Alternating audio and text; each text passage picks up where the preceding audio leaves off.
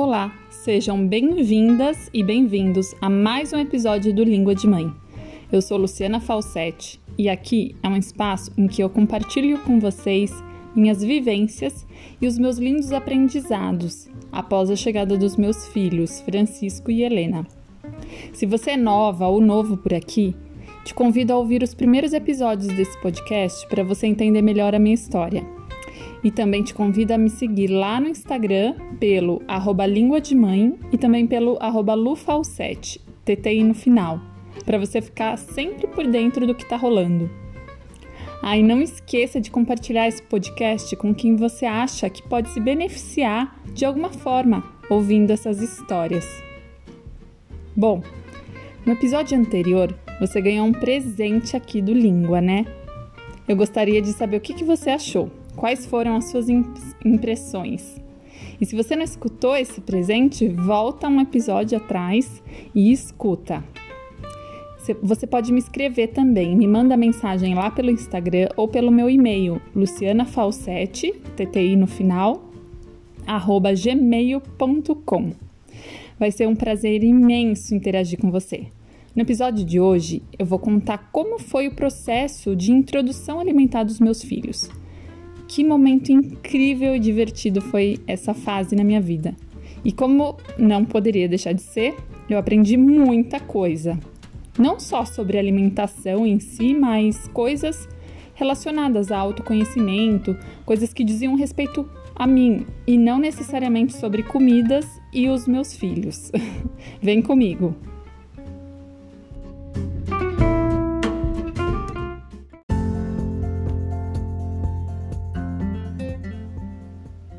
Eu sei que a fase da introdução alimentar é uma fase muito esperada pelos pais, mães e avós. E aqui em casa não foi diferente. Tava todo mundo ansioso para poder dar um papazinho para Francisco assim que ele fizesse seis meses. Mas diferente de todo o resto da família, eu não estava tão ansiosa assim. Depois de ter passado pela experiência de me sentir a viajandona em pessoa em relação a não ter buscado informações sobre o parto do Francisco quando eu estava grávida, eu passei a querer me informar sobre tudo dentro desse universo de maternidade. E em relação à introdução alimentar, não foi diferente. Antes de mais nada, eu havia lido bastante coisa sobre essa fase. Pesquisei, li, reli, ouvi, conversei, tudo para ficar por dentro dessas coisas. E aí, depois de muito me informar, eu entendi que não era assim: o bebê fez seis meses, vamos dar papinha, né, para ele começar a dar comidinha. Eu fiquei sabendo que os bebês eles dão sinais de quando estão prontos para iniciar a fase de introdução de alimentos, que são coisas como é, esse bebê já consegue se manter sentado e sem apoio, ele já leva objetos até a boca, ele está pegando os alimentos aleatoriamente como pegaria qualquer objeto ou é uma ação mais proposital, com uma cognição mais aflorada, entende? E eu estava bastante atenta aos sinais de prontidão do Francisco para poder iniciar essa fase, que para mim é uma das fases mais importantes da vida do bebê. A relação deles com a comida, com algo que vai nutrir e seguir com eles para o resto da vida. Quando o Francisco tinha quatro meses, eu mudei de pediatra e por sorte encontrei um médico do nosso convênio que era maravilhoso. Ele era muito humano. E aí, é, eu digo humano porque eu encontrei, passei por cada pediatra que eu nem te conto, mas enfim. E aí, na consulta de seis meses do Francisco, esse pediatra disse assim: é, né, perguntou como que estava indo a amamentação, se eu pretendia voltar a trabalhar. E aí eu respondi que estava tudo bem, estava indo tudo bem e que eu ia eu mesma continuar cuidando dele, que eu não ia voltar a trabalhar por enquanto.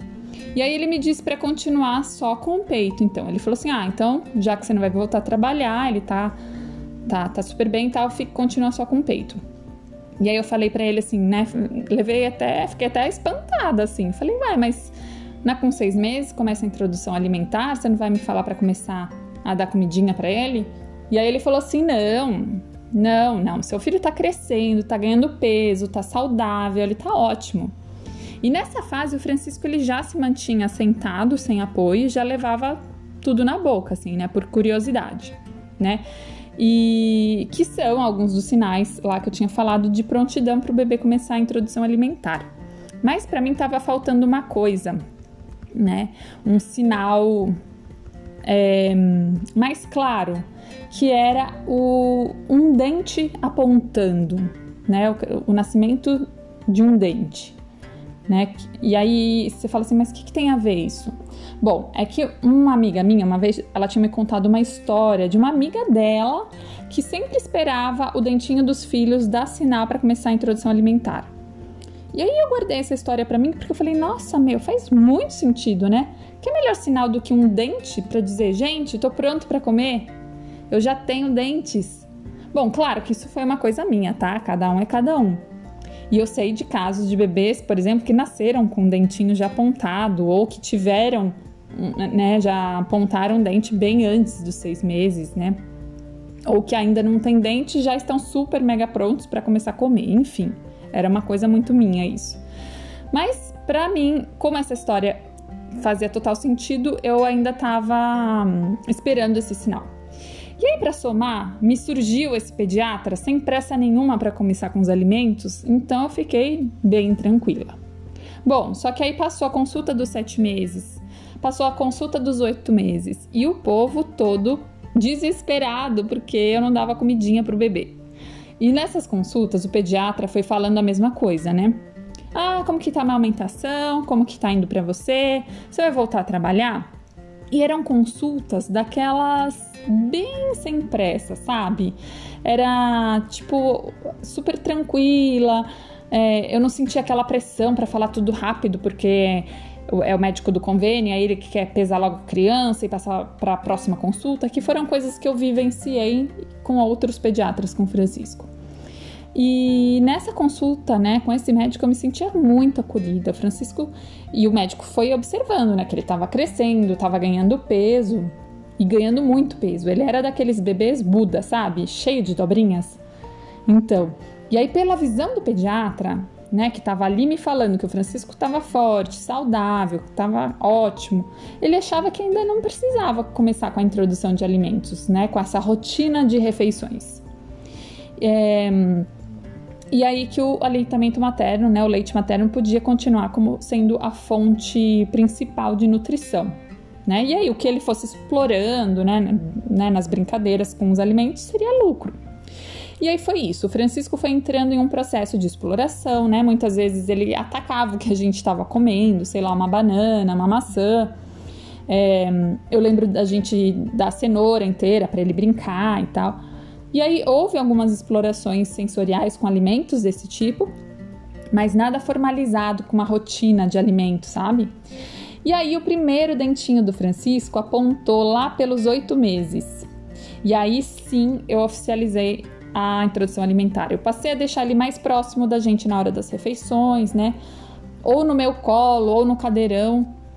E aí diariamente eu ia oferecendo um, um alimento novo. Primeiro eu comecei com uma rotina de todo café da manhã apresentar uma fruta e elas eram sempre em pedaços ou inteiras, de modo que ele pudesse segurar e levar até a própria boca. Então, sei lá, era uma banana, que aí, meu, virava um purê, creme facial que ele passava na cara, ou uma mão que virava creme pro cabelo, ele passava no cabelo inteiro, enfim. É, maçã, às vezes a maçã inteira, né, sem casca, que ele ia roendo e chupando o suquinho ou às vezes em palito para ele segurar e, e roendo. Às vezes era manga, eu cortava em formato de xadrez assim, é, com a casca mesmo para ele conseguir pegar. Enfim, e aí depois eu fui aumentando esses momentos para duas vezes por dia. Então era o café da manhã e o almoço. Aí no almoço também eu ia apresentando um alimento por vez. Então, sei lá, brócolis cozido no vapor inteiro, é, cenoura cozida né, em formato de palito, abobrinha, beterraba, couve-flor, é, as raízes, cará, mandioca, enfim. E aí eu cozinhava tudo sem sal para ele poder sentir o sabor do alimento in natura, né, verdadeiro. É, e e assim, né, você ouve eu falando que eu comecei, trabalhei dessa forma, né? Que eu comecei a introdução de alimentos dessa forma. E aí você pode lembrar de um método de introdução alimentar que chama BLW, né? que ficou muito famoso por, por, pelo fato das crianças, dos bebês terem mais autonomia, né, sobre comer, de pegar, usar as próprias mãos para comer. Mas se não me engano, o BLW ele diz que o bebê deve estar tá junto ali nas refeições, nos horários das refeições e comendo a mesma refeição dos adultos. Eu não sei, eu, eu não tinha o livro, eu não li o livro, eu sei que tinha curso tal, mas eu não lembro direito. Só que eu não fazia assim, né? De oferecer a mesma comida que eu estava comendo. Eu comia do lado dele e tal, mas sem colocar é, na mesinha dele do cadeirão as coisas que eu estava comendo, que estavam no meu prato.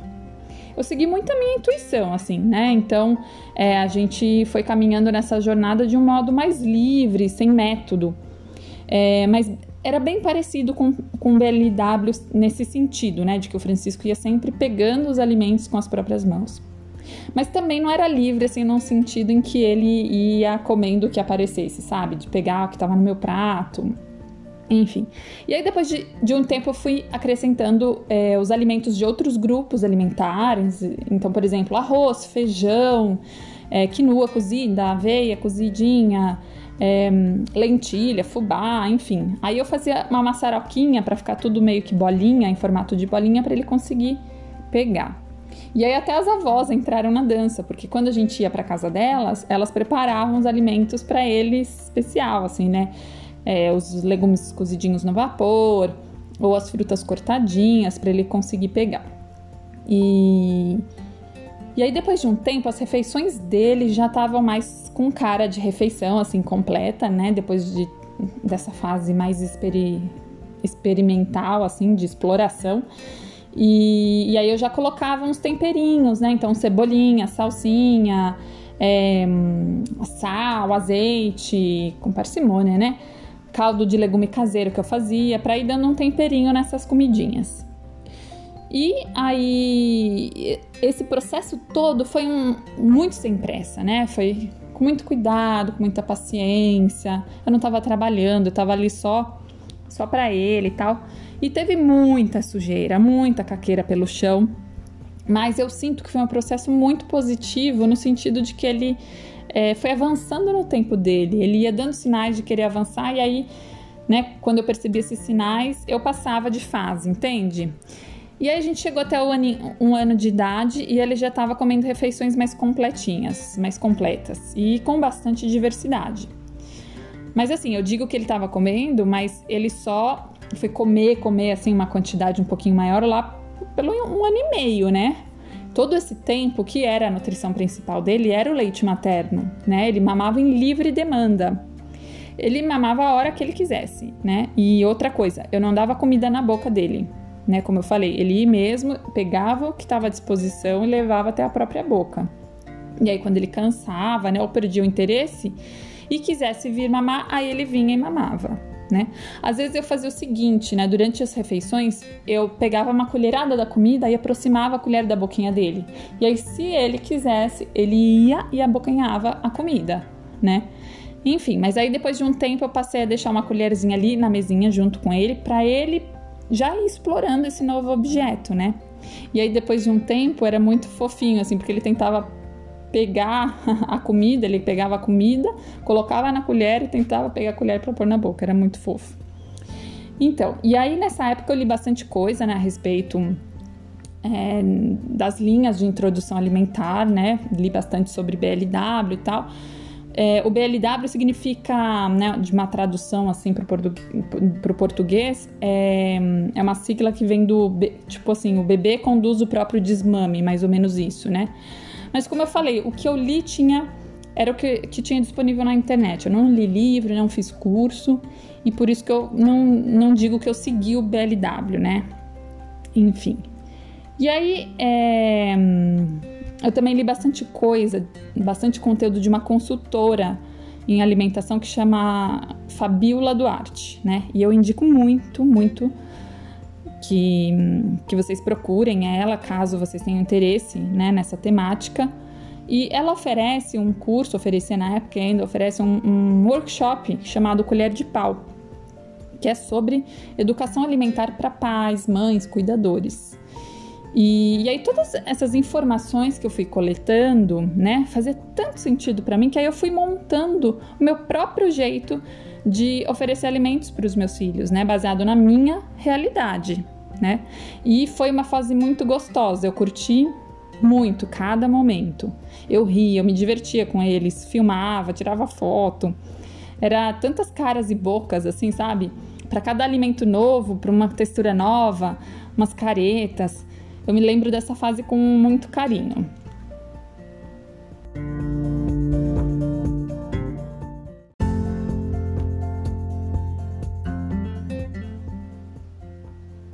A Helena foi mais ou menos parecido com o Francisco. A diferença foi que o dentinho dela apontou quase aos nove meses de idade, no final dos oito meses. E no caso dela, me bateu uma insegurança quando chegou a hora da introdução alimentar. Eu que estava toda confiantona porque já tinha passado por isso com o Francisco, fui pega por essa insegurança. Sei lá, eu acho que eu queria fazer de um jeito melhor. Apareceu um ego meu de mãe querendo fazer uma coisa melhor do que tinha feito antes, sabe? Eu já tinha entrado em contato com o Ayurveda nessa época. É, tinha feito um curso básico.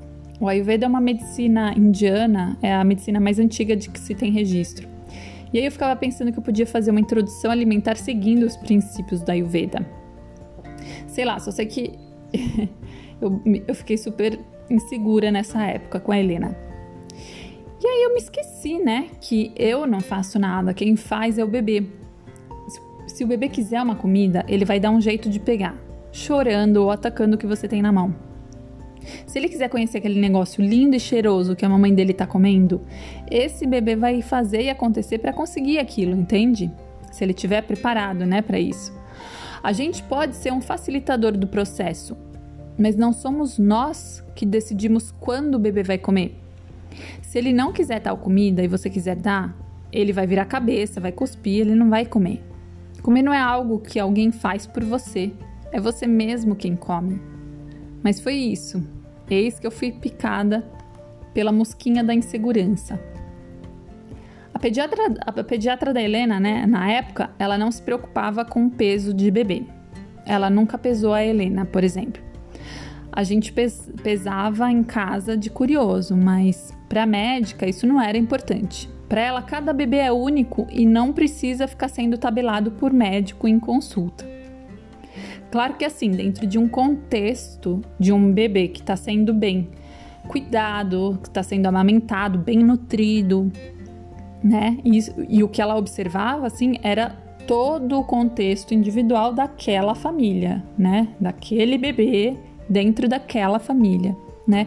Vendo os aspectos individuais dele. Mas assim como o Francisco, nessa época dos seis meses, a Helena estava ótima, crescendo, engordando, saudável e também curiosa. Até que um dia ela agarrou uma manga que o Tiago estava comendo. Ela já tinha uns seis meses nessa época. Mas eu tava com aquela história do dente, sabe, que precisa apontar antes da introdução alimentar começar. E eu não estava muito relaxada assim para ela começar, começar a experienciar as aventuras alimentares. E mas aí ela agarrou essa manga, chupou, chupou, chupou e aí parou. E, e aí eu lembro que eu pensei assim, ai, nossa, já, né? Bateu uma coisa assim. Durante as nossas refeições de família, ela estava sempre por perto, não tinha como. Era um outro contexto de vida diferente da época do Francisco. Ela queria estar ali perto da gente, a gente colocava ela num bumbo, que é uma cadeirinha que dá para pôr em cima da mesa, né?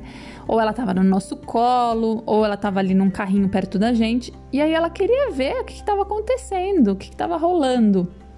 Nessa época, tinha alguns dias da semana em que eu ia até a casa de uma vizinha que fazia da casa dela um restaurante na hora do almoço, pra gente almoçar, eu e o Francisco, né? É, na época em que o, o Thiago trabalhava em São Paulo, e aí eu ficava três dias por semana aqui, só eu, Francisco e a Helena. E aí, para facilitar, a gente ia hum, esses dias lá almoçar. E aí a, a, a, dona da casa, essa minha vizinha, ela segurava a Helena para mim, enquanto eu e o Francisco a gente estava almoçando, né? Mas aí às vezes a Helena queria vir pro meu colo e pegar as coisas do meu prato.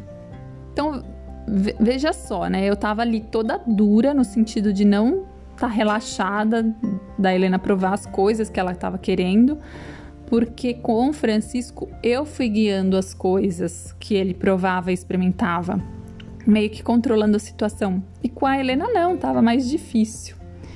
Ela estava ali inserida na nossa rotina, por exemplo, de café da manhã, né? Sei lá, a gente comendo pão, as panquecas que eu fazia, queijo, patê caseiro, fruta, bolo, e por mais que fossem alimentos saudáveis feitos por mim ou feitos por alguém de quem eu comprei, né?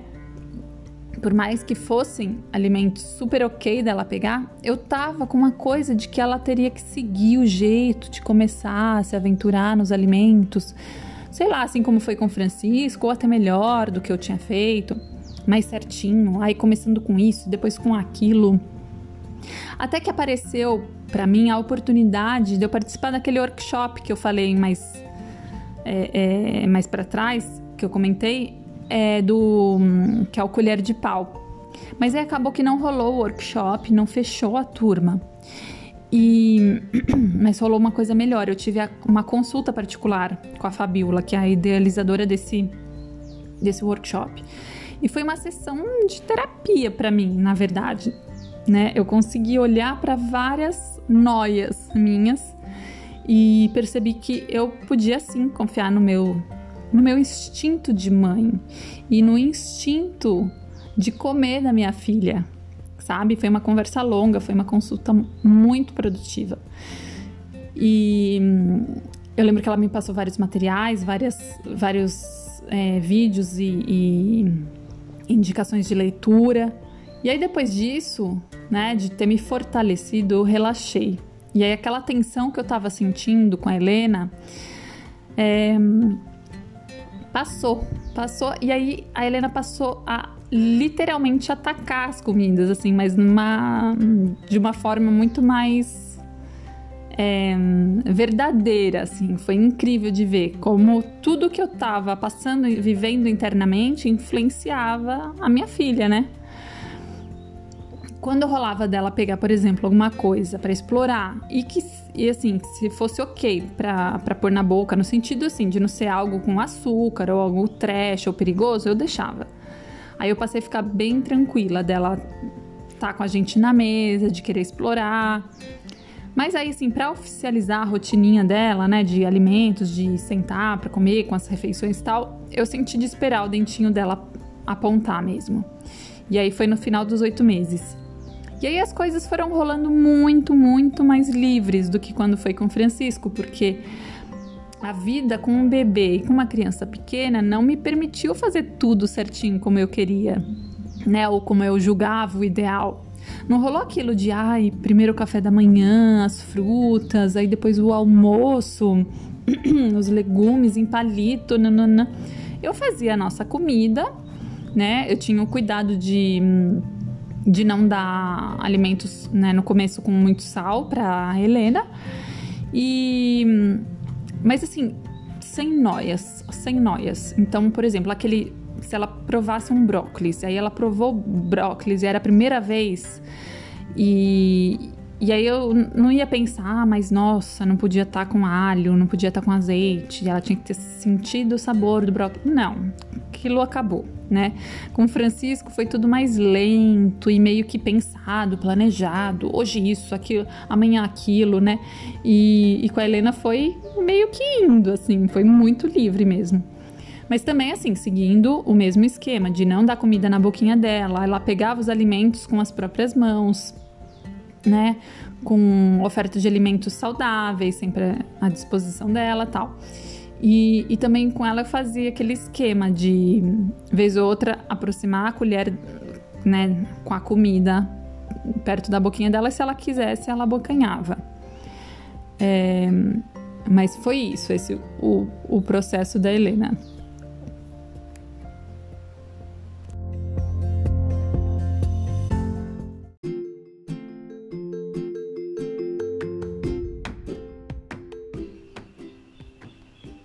Era muito lindo ver eles fazendo caras e caretas quando eles provavam algum alimento novo.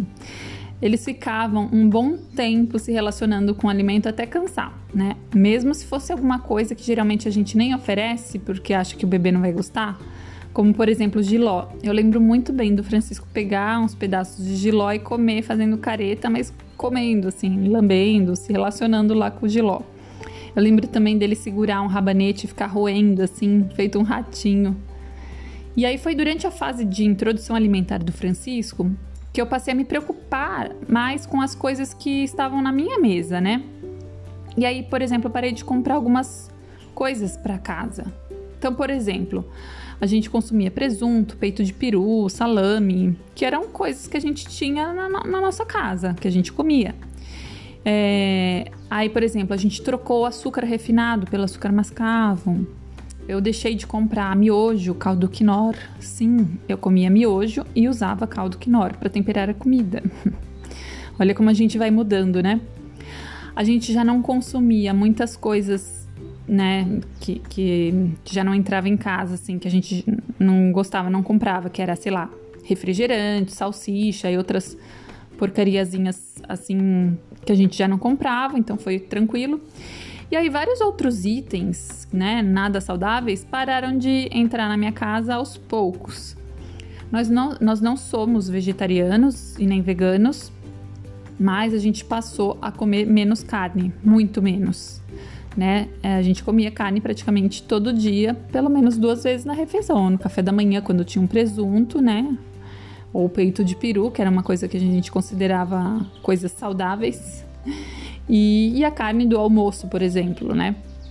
E, e aí a gente passou também a consumir alimentos de origem animais, né, sei lá, ovos, laticínios com mais cautela, assim. Eu sempre procurava comprar ovos orgânicos, né, ou pelo menos esses que não são de granja convencional. É, os laticínios foram diminuindo, eu passei a fazer leite vegetal, pastinhas, cremes vegetais, é, creme de leite, leite condensado já não entrava mais em casa, tudo eu acabava fazendo. Eu usava bastante biomassa de banana verde para fazer alguma coisa que, que iria um creme e tal. E. Bom, e aí foi isso. Foram essas mudanças que vieram junto com a introdução alimentar do Francisco. Vários aprendizados e que a gente foi incorporando.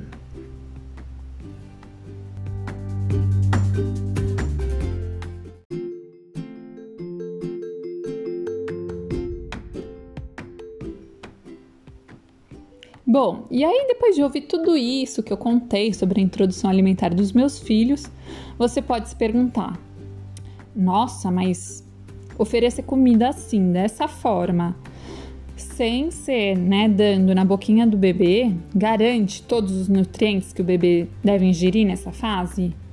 Né? Se eles comem dessa forma, você não garante que ele ingeriu, sei lá, tantos por cento de carboidrato, tantos por cento de proteína, tanto disso, tanto daquilo. Bom, olha só. Mesmo se alguém segue uma introdução alimentar de forma tradicional ou dando papinha, nada garante que tudo que o bebê está ingerindo, né? É, o, X, de por, X por cento de proteína, X por cento de cálcio, disso, daquilo, nada garante que esse bebê está assimilando esses nutrientes, né? Que está sendo absorvido pelo corpo do bebê. Não é dando papinha que a gente garante que o bebê vai assimilar tudo aquilo, né? É preciso pensar em outros aspectos. Né? Por exemplo, esse bebê, ele continua sendo amamentado ou tomando fórmula, né? No caso de do bebê não, não ser amamentado, ele toma banho de sol, por exemplo, porque para absorver o cálcio é muito importante aparecer o, o sol nessa jogada, né? Sem o sol não tem vitamina D, sem vitamina D não há, existe absorção de cálcio, entende? Esse bebê, quando ele ingere alimentos com ferro, ele está ingerindo junto produtos lácteos, né? Leite de vaca, iogurte, queijo, né? Porque os laticínios, eles atrapalham a absorção do ferro, né? Não tem nada a ver com leite materno. Leite materno não, é, não entra nesse dos laticínios, tá? Mas, por exemplo, comi uma carne com queijo. O queijo acaba a o queijo por ser um laticínio, ele acaba atrapalhando a absorção desse ferro pelo corpo. Tem vitamina C nesse papazinho desse bebê, porque a vitamina C sim, ela ajuda na absorção do ferro, né? enfim, essa papinha, ela tá sendo temperada com caldo quinor, tá sendo usado tempero industrializado, né? Tem que ver tudo isso, porque quando um bebê já começa a comer comida cheio dessas desses aditivos sintéticos, isso também atrapalha a absorção de nutrientes pelo, né, pelo corpinho dele. Né, se está recebendo alimento industrializado, papinha industrializada, enfim. Esse bebê ele tá comendo o que o corpinho dele realmente comporta, né? Ou ele tá comendo por simplesmente receber a comidinha na boca, né? Ele nem percebe quais são os limites dele. E uma coisa muito importante para acrescentar aqui, nessa fase os alimentos eles são complementos, né? Ele não ele não é a fonte principal para o bebê nessa época. É, não é a fonte principal de nutrição. Nesse momento, o bebê ele está num processo de aprendizagem, né? E o leite materno ou a fórmula, no caso, está ali para garantir as fontes principais de nutriente para o bebê. Então, comer de forma autônoma não traz prejuízo nutricional para o bebê, né? Para um bebê dentro desse contexto, né? Que está sendo amamentado, bem cuidado, ou tomando a fórmula tal, tendo à sua disposição um adulto informado, né? Tendo à sua disposição alimentos saudáveis. E eu pensava assim, né, com os meus filhos. Eles estão eles estão mamando em livre demanda? Estão fazendo xixi, cocô normalmente? Eles estão saudáveis, bem dispostos, ativos, alegres? Eu estou oferecendo alimentos frescos e saudáveis? Eles estão tomando banho de sol? Estão tomando ar fresco? Bom, as respostas para essas perguntas me mostravam que sim, meus filhos estavam assimilando nutrientes necessários, né? Porque de nada adianta a gente encher uma barriguinha de com leite de vaca, com danoninho, polenguinho, comidas industrializadas, né? Se a criança não toma, por exemplo, um mínimo de sol para poder assimilar esse cálcio todo que a gente está querendo que esse bebê é, tenha, né? Que o corpo dele assimile, por exemplo, né? Ou de nada adianta oferecer é, carne com queijo, creme de leite, se esse bebê acaba vai ter é, uma dificuldade em absorver o ferro, por exemplo. Enfim, mas voltando aqui, o fato é que eu tava tranquila quanto a isso, né? Porque os meus filhos ainda mamavam no peito, eles mamaram até os dois anos e tanto, e também porque eu sabia que os alimentos que eles estavam explorando eram um complemento só para eles, não era a fonte principal de nutrição, né? Eu, eu seguia passando pelo pediatra, era visível quanto eles estavam crescendo e engordando de modo saudável. Então, para mim foi um processo muito tranquilo. Mentira, gente. Eu não posso ser tão cara de pau assim para dizer que eu tava tão tranquila assim. Eu preciso confessar uma coisa: que algumas vezes me batia uma síndrome de, de mãe de merda, sabe? Essa síndrome. Muitas vezes eu ouvia a voz da Super Nani na minha cabeça, me questionando se não seria melhor, sei lá, bater aquela mandioquinha com caldinho de carne, fazer uma papinha de arroz com feijão, trituradinho, né? Bater uma couve com uma lentilha e dá assim, nem, nem fosse umas cinco colheradas, pelo menos, na boquinha do bebê, só para garantir aquela proteínazinha, aquele nutrientezinho que não devia ter mais no meu leite. Sabe? E aí eu confesso que me dava uma balançada.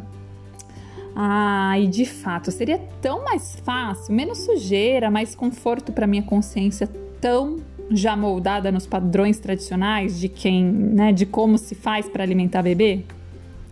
Mas aí, sabe o que eu fazia? Eu ia lá na cozinha, né?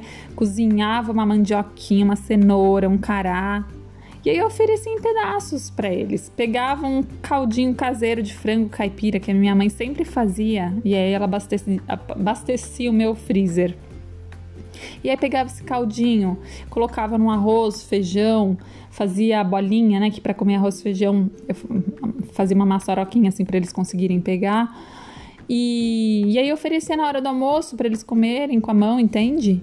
E aí eles comiam o que eles queriam. E aí, quando eles enjoavam de ficar lá no cadeirão, encher o saco tal, eu tirava eles de lá E eles mamavam tudo que precisava mamar e tava tudo ok. E eu acho que assim, quando a gente não tá segura naquilo, né, que, que a gente está fazendo, a gente não faz, a gente não consegue seguir adiante. Mas eu me sentia segura, eu me sentia respaldada. Então, o que, que eu fazia quando hum, aparecia essas visitas repentinas da Super Nani na minha cabeça? Eu dava uma banana para ela, né? Mas assim, eu digo, foi um trabalho interno intenso de autoconfiança em mim mesma.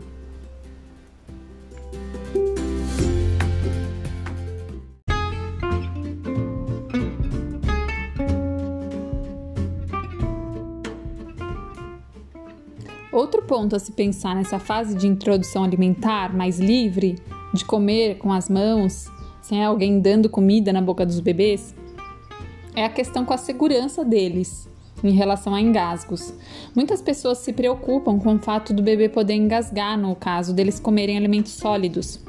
Muitos pediatras, inclusive, não sei hoje em dia, né, mas na época da minha mãe, por exemplo, indicavam bater tudo no liquidificador e passar por uma peneira para não correr o risco de engasgos. Porque assim, naquela época era muito comum os bebês começarem a comer antes dos seis meses. Então, esse era o motivo para se oferecer alimentos dessa forma. Mas quando o bebê está pronto para comer, está apto cognitivamente e e tanto assim pelo aspecto motor, né? Quando ele consegue se sentar sem apoio, quando ele mesmo já consegue levar coisas até sua própria boca, né, de modo não aleatório, ele já tem mais ferramentas para poder lidar com algum engasgo, caso ele aconteça. O fato é que existem, é, existe um mecanismo de defesa do nosso corpo, como uma espécie de ânsia que é chamado de gag reflex e nos ajuda para que alimentos não passem para o canal errado.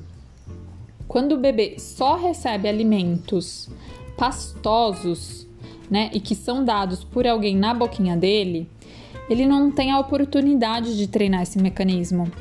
Assim como ele não tem a oportunidade de treinar a mastigação, por exemplo né?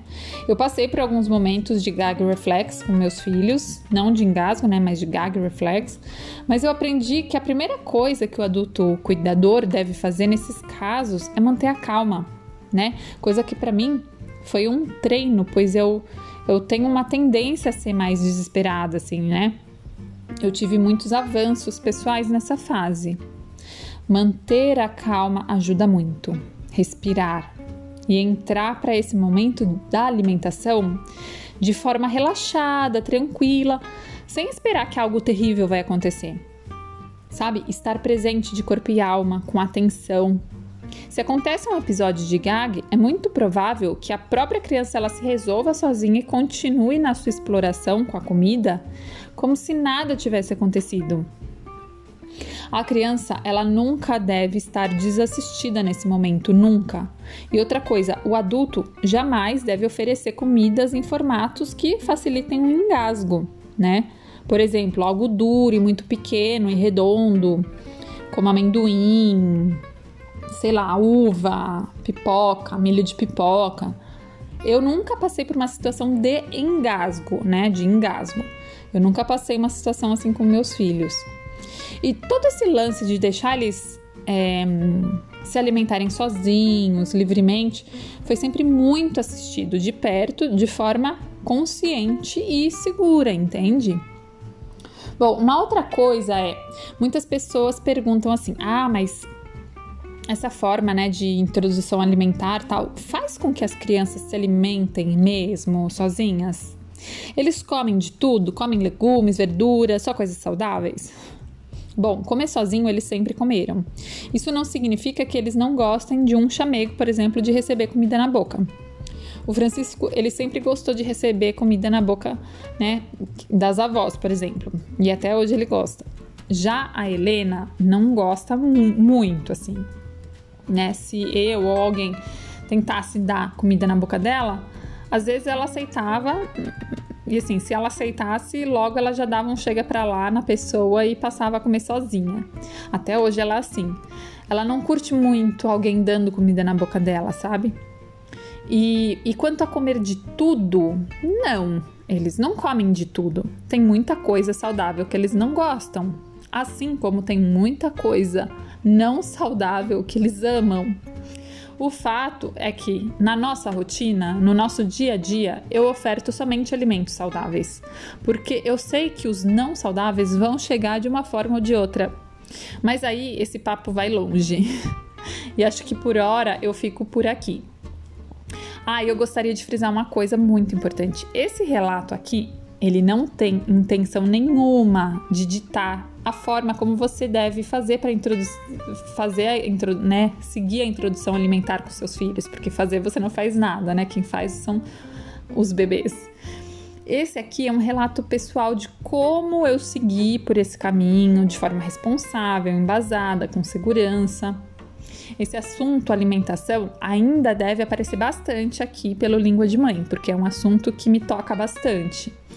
E eu espero que esse relato tenha sido útil de alguma forma para você. Se você achar que é, vai ser útil para mais alguém, compartilhe, tá bom? Um abraço a todos vocês que me ouviram até aqui e não esqueçam de ficar ligado lá pelo Instagram, que é por onde eu tô é, mantendo informado o público sobre os próximos episódios, tá bom? Então é isso. Um grande abraço e até a próxima.